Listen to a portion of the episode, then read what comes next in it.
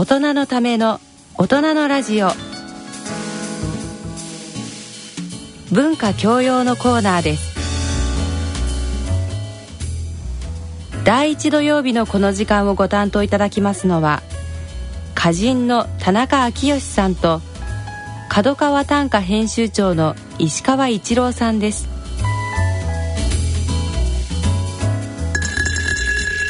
ご機嫌いかがでしょうか？田中昭義です。ご機嫌いかがでしょうか？角川短歌編集長の石川一郎です。はい、えー、今日から12月1日ということでいよいよ師走に入りましたけれども、はい、編集長さんは12月というのはどんな月になりそうですか？12月というのはもうほとんど仕事で埋まってる毎日でですね、はい、ほとんど、まあ、クリスマスとかいろいろ楽しい行事が世間的にはあるんですが、はい、毎年のように潰れる、はい、そういう月です、はい、実は春の仕込みをしていたりですね。もう春の特集の仕込みをするんですか？この時期に。3月4月号の企画の取材だったり、はい、そういうのをしてますのでなるほど。非常に季節感がない生活をしています、はい、なるほど逆に言えば季節を先取りしながらということでもいい,、はい、いい言い方です。では、えー、今回は角川短歌の12月号の中からえー、特集を、えー、ご紹介してまいりたいと思いますけれども今回はどんな特集でしょうか編集長？はい。今回はですね、えー、現代短歌12の壺というふうに、はい、えー、目打ちまして、はいえーと、今の短歌におけるポイントというのを、はい、と分かりやすく、えー、12個に絞りまして、はい。えー、今年の締めくくる12月号というのもありまして、はい、でそれを一つ一つ、えー、分かりやすく、はい、説明しているというそういう特集なんですけど、ね、はい、なるほど。具体的には、えー、1番目が短歌の難しさとは何か。2番が定型の本質とは何か。3番が文学性とは何か4番が、えー、写生の意義とは何か。5番が韻律の聞かせ方。6は古典から何を学ぶべきか。7結社の意義とは何か。8社会時事の歌い方。9家族の歌い方。10番目下の主題素材。11ネット文化と短歌。12人生100年時代の新しい老いの歌とは？ということで、えー、現代短歌の、えー、ツボを紹介してくださっていますけれどもこの中でも、えー、この大人の文化教養大人のラジオコーナーで編集長さんが特にポイントとして絞ってくださるのはどんな内容になりますでしょうか？はい、えー、っとまずは4番目のですね、はい。えー、写生の意義とは何か？はい。4番の写生の意義とは何か？お手元にテキストのある方はページ数でいうと何ページですかね？64ページですね、はい、角川短歌12月号の64ページ。心を形にするということで三枝隆之さんが原稿を書いていらっしゃいますけれども、はい、心を形にするというのが非常に分かりやすく、えー、かつ要点を得てる、えー、フレーズだと思うんですけれども、はい。まあ、短歌というのは、えーまあ、そういう叙情詩ということでですね、まあ、心を、えー、言葉にしていくわけですけれども、はい、その時にこの写生という、はい、えー、技術といいますか、はい、えー、ものを描写することが非常に有効になってくるわけなんですけれども、はい、まあ、そそういうことについてちょっと分かりやすく、えー、今回はこの三枝隆之さんという歌人の方がですね、はい、えー、に原稿をお願いしまして分かりやすく解説してもらっています。はい、実際にはあの短歌1400年と言われる世界の中でも特にもう近現代は写生というもう写実主義というのは本当に、えー、大切なキーワードの一つとしてされてきたものだと思いますけれども、えー、例えばもう正岡子規にしてもそうですし、はい、えー、荒良木派のいろんな斎藤茂吉とかですねそういった人たちも物事をできるだけ丁寧に見て写実をしていく写生をしていくそこからいろんなものを見出していこうというのはもう詩歌の1400年の大きな技術の柱の一つのようなものでもあると思うんですけれども、はいその中で今回はこの三枝隆之さんはまず最初に石川啄木のあの有名な短歌ですね「働けど働けどなお我が暮らし楽にならざりじっと手を見る」という一首を紹介していますけれども、はい、具体的にはどんな、えー、写生の意義の紹介になっているんでしょうか？とまあ、この、うん、辛い暮らしみたいなのを、まえーまあ、辛いと感情を言う言葉というのを使うわけではなくてですね、はい、でここに結句で「じっと手を見る」というふうに、えー、したところ、はい、でこれがこの卓木の心がですね非常により現れることに結果としてなっているという、はい、なるほどなるほど。こういうところが短歌の面白さじゃないかなと。はいあの普通短歌というともうこの三枝さんも原稿に書いていらっしゃるんですけれどもやっぱり、えー、31文字にするので嬉しい場面とか悲しい場面切ない場面寂しい場面とかそういうこう感情が、えー、吐露されるような場面を読まれることが多いと思うんですけれども。えーあまりにも嬉しいと表現したり悲しいと表現したりもうダイレクトすぎた表現というのは決してえー、新しいものではなくてともうたくさんの人が千数百年の中で同じような歌い方をしてきてという時にどれだけそこにオリジナリティを出そうかというような時にこの石川啄木の「働けど働けどなお我が暮らし楽にならざりじっと手を見る」という、えー、一首を題材にとるとまあ、あの働いても働いても暮らしが楽にならなくて辛いなということを本当は歌っていると思うんですけれども、はい、辛いな悲しいなと読まずにあえてそこをじっと手を見るという、自らの働いても一生懸命働いてくれているその働きの象徴である手を、えー、そこにスポットを当ててじっと手を見るということによってあの卓木は思いを馳せようとしたというようなことが、えー、このページの主題の一つかなとも思うんですけれども、ね、はい、こんなふうにやっぱりあの、まあ嬉しい悲しいと言わずに何かに感情をえーまあ、移入していくというか描写していく時に、やっぱりあの物事周りのものを丁寧に見て観察していくっていうのは一つの短歌の世界の中では武器になりうるものなんでしょうか。そうでしょうね。はい。わ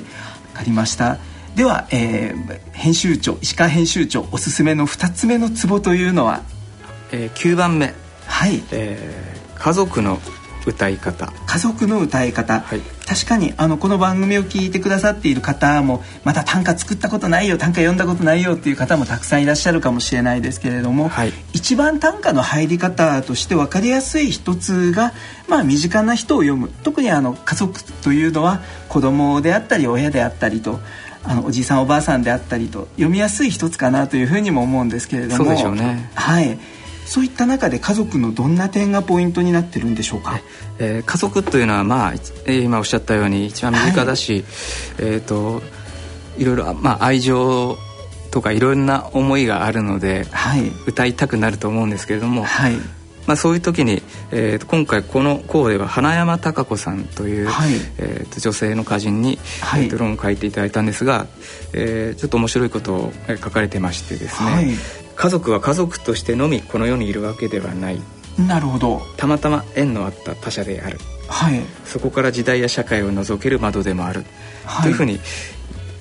書いてまして、えー。えっと、こういう視点というのはすごく面白いなと。なるほどなるほど。非常に短歌を作る時に生きてくるんじゃないかなと。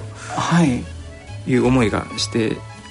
えー、作りながらも感じてたんですけど。はい。なるほど。普通こうあの短歌1400年の中で家族の歌というふうに言うともう「万葉集」でも山の上のオクラの子供を読んだ歌ですね、はいはい、もう有名な歌がいくつもあのそれ以降読まれてきていると思うんですけれども子どものこう大切さみたいなものだったり可愛さを読んでいるものが多いと思うんですけど、えー、あえてその家族を家族としてではなくてえーま、最初の他者としてというような感覚なんですかね。身近な他者として、はい、はい、あえて家族というくくり方ではなく身近な一番観察しやすい、はい、あの人間というか、まあ、ある意味では生き物動物の一つの形として家族を観察してみるというのも確かに面白い視点かなというふうに思いますけれども、はい、はい、その中でこの花山さんという方は家族の歌い方で例えばどんな一首を、えー、どんなふうに取り上げてらっしゃるんでしょうか？えー、一人ハム妻の夕げその箸の先もてひょいとリモコンを押す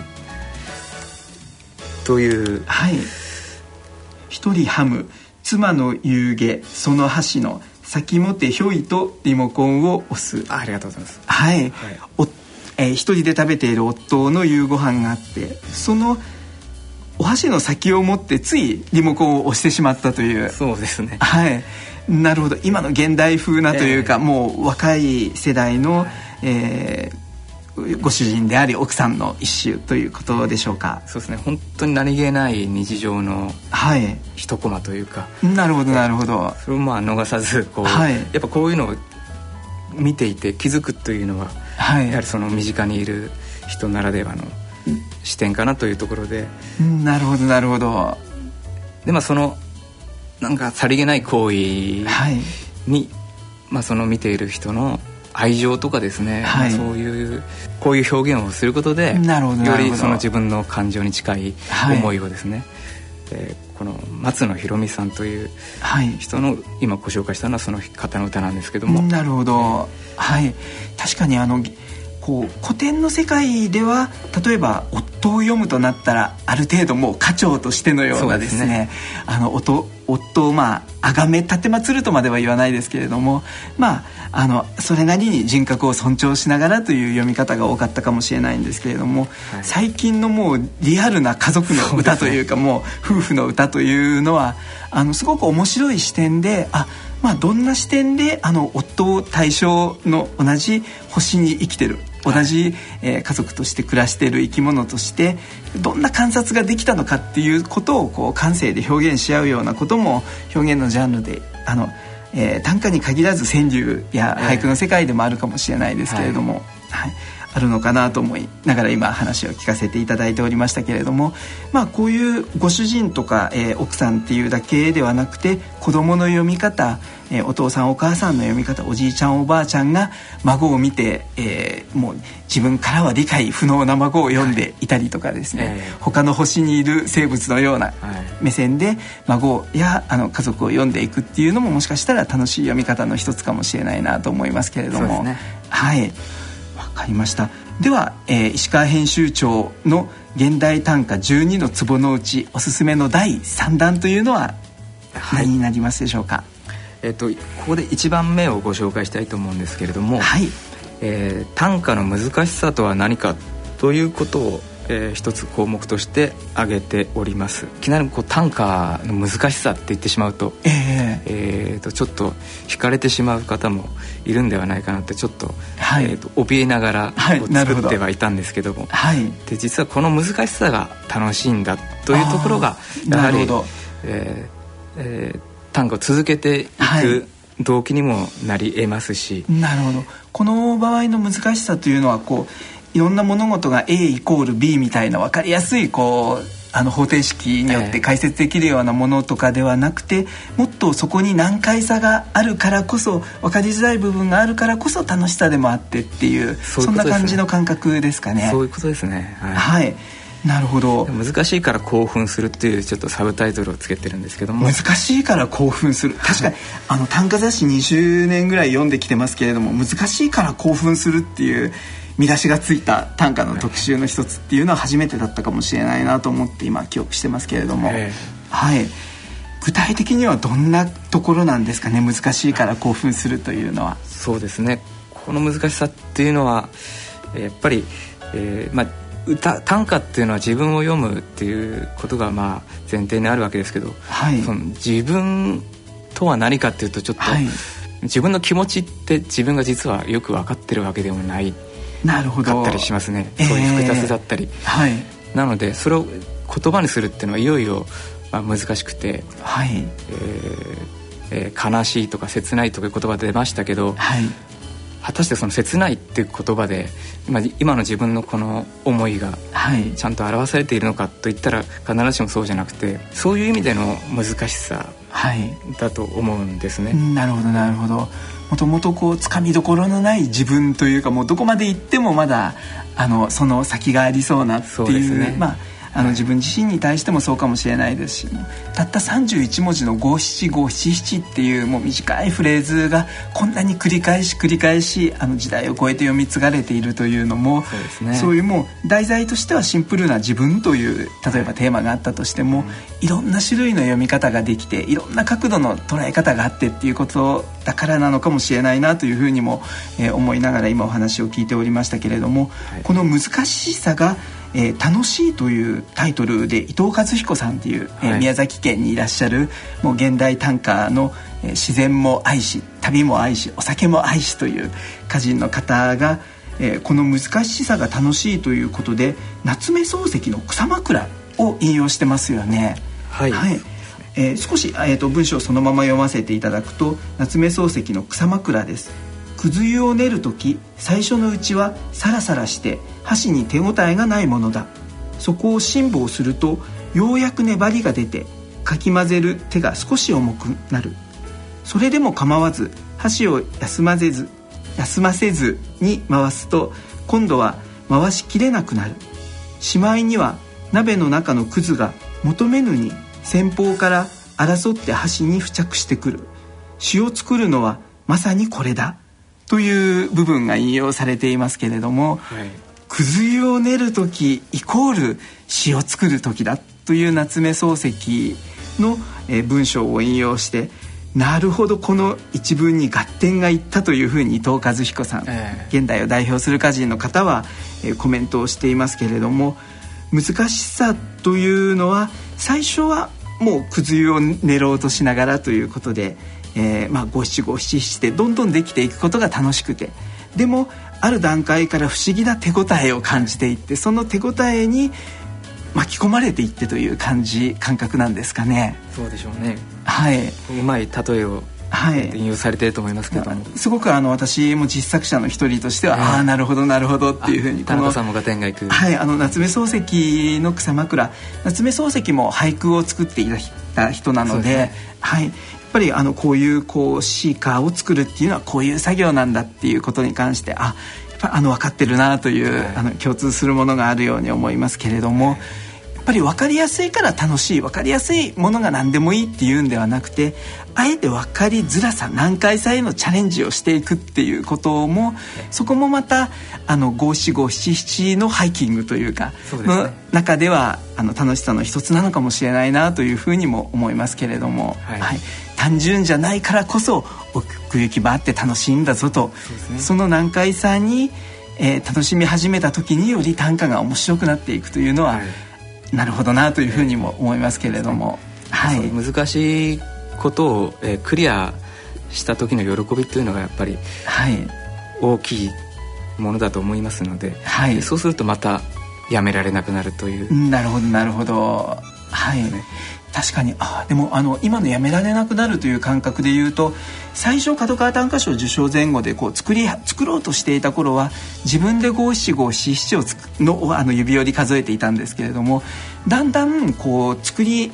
慣れていくというかですねあの作ることが当たり前になっていくともう逆に五七五七七のリズムに散歩に連れて行ってもらってるというもう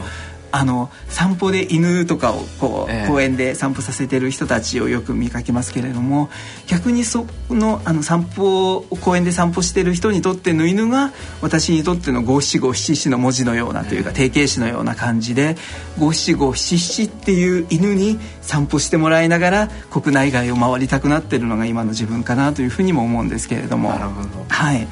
まあ、たかが31文字五七五七七という短いフレーズだからこそあのいろんな切り口いろんな視点でそこにはさまざまなツボもあってというようなことが今回の12月号には、えー、満載になっておりますので、はい、あの他の、えー、特集テーマのツボも含めて、えー、皆様にもぜひ、えー、感じていただけたらいいなというふうに思いますけれども。そうですね。はい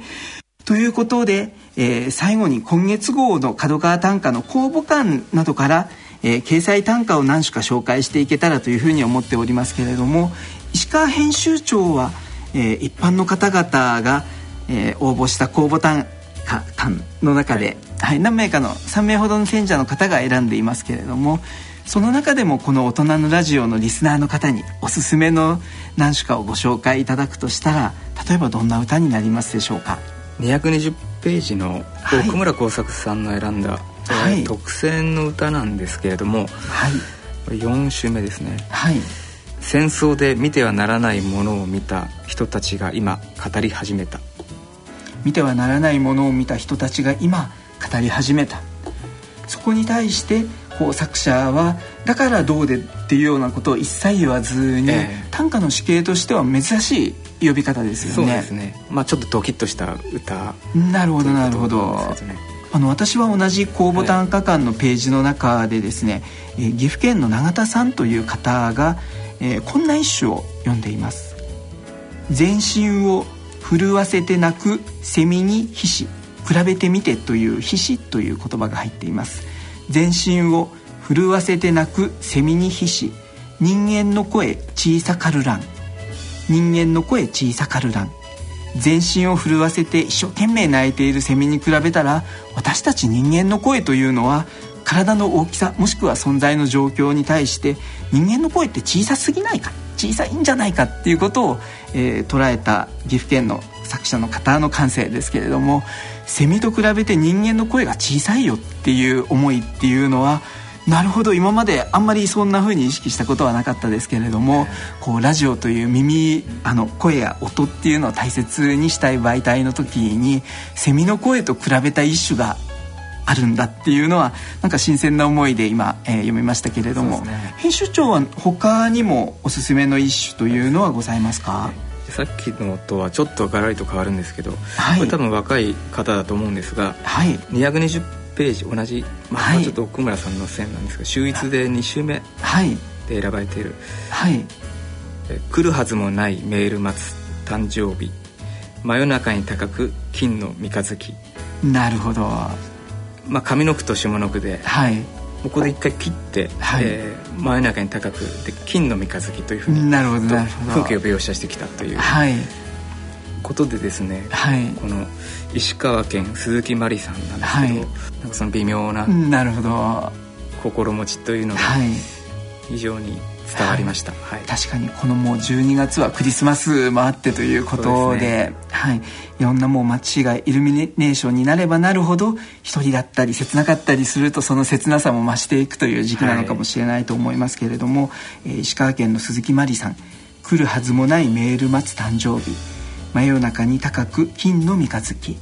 金の三日月というところが本当は決して金色ではないかもしれないんだけれども自ら作者の今の状況から見たら金色に例えたくなるぐらいオリンピックの金メダルぐらい遠い場所にあってという三日月に思えてというこう若い女性の切ない総門歌の一種なのかもしれないなと思って今、はい、えー、読んでおりましたけれどももう一種、えー、ご紹介させていただけたらと思うんですけれども公募短歌館の230ページのところでですね神奈川県の男性の作者の方がこんな一首を読んでいます。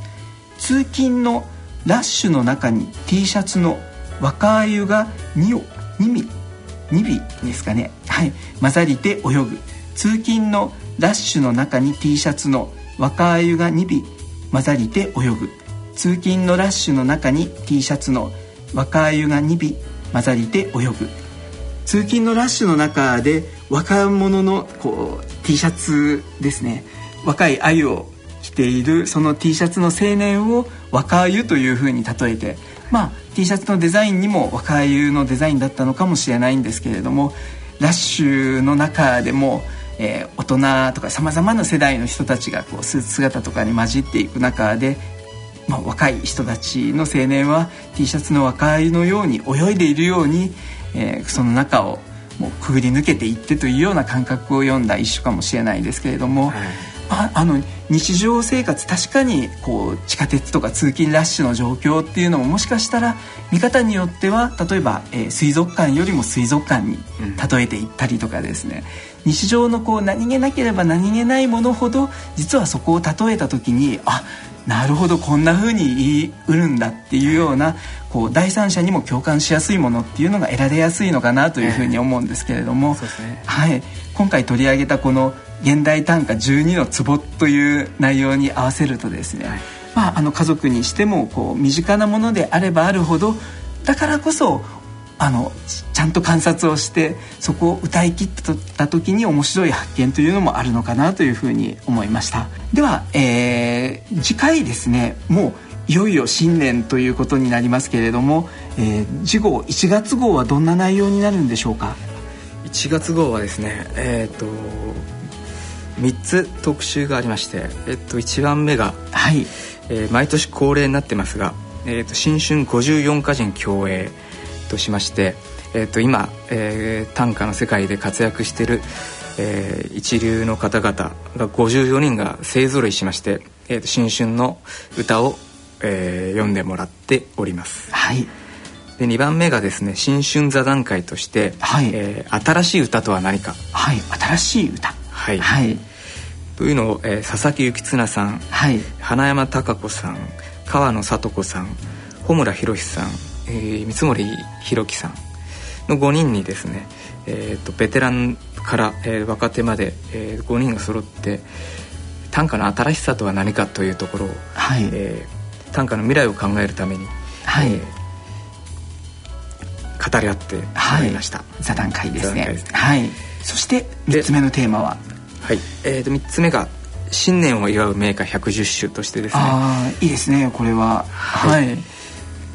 えっ、ー、とまあ、えー、古くは「万葉集」から、はい。えーとまあ、現代に至るまでの中からこの新年を、えー、ことほいでいる、はい。えー、集歌をですね、はい、集めて、はい、でその解説をしております。なるほど、はい新年を祝う名歌110首、はい、えー、今、えーと、石川編集長もおっしゃったように「万葉集」から大友のやかもちが、えー、最後の下の句で「癒しけよごと」という言い方をした一首があるんですけれども、はい、この「癒しけよごと」というのはいや、えー、しけさんあれなっていうたくさんあってほしいと。でよことというのがいいことという意味ですけれども昔からもう年を改めるっていうことに対して「万葉の歌人」も並々ならぬものがあったのかもしれないなと思うんですけれども、はい、そういった、えー、新年のさまざまな3つの、えー、特集というのが組まれた「えー、角川短歌1月号が12月25日に発売になるということで、はい、はい、もうそれまではこの4月12月はぜひ、えー、12のツボをいろいろ学んでですね。そうですね、はい、ぜひあの皆様にも五七五七七あの人生で一首二首はお作りいただきたいなというふうに思っております。ぜひ。はい。それでは、えー、来月がもういよいよ、えー、2013年1月5日の放送ということで、えー、新たな年どんな年になるんでしょうか、えー、皆様良いお年を、えー、お迎えください。来月のこの時間までさようなら。さようなら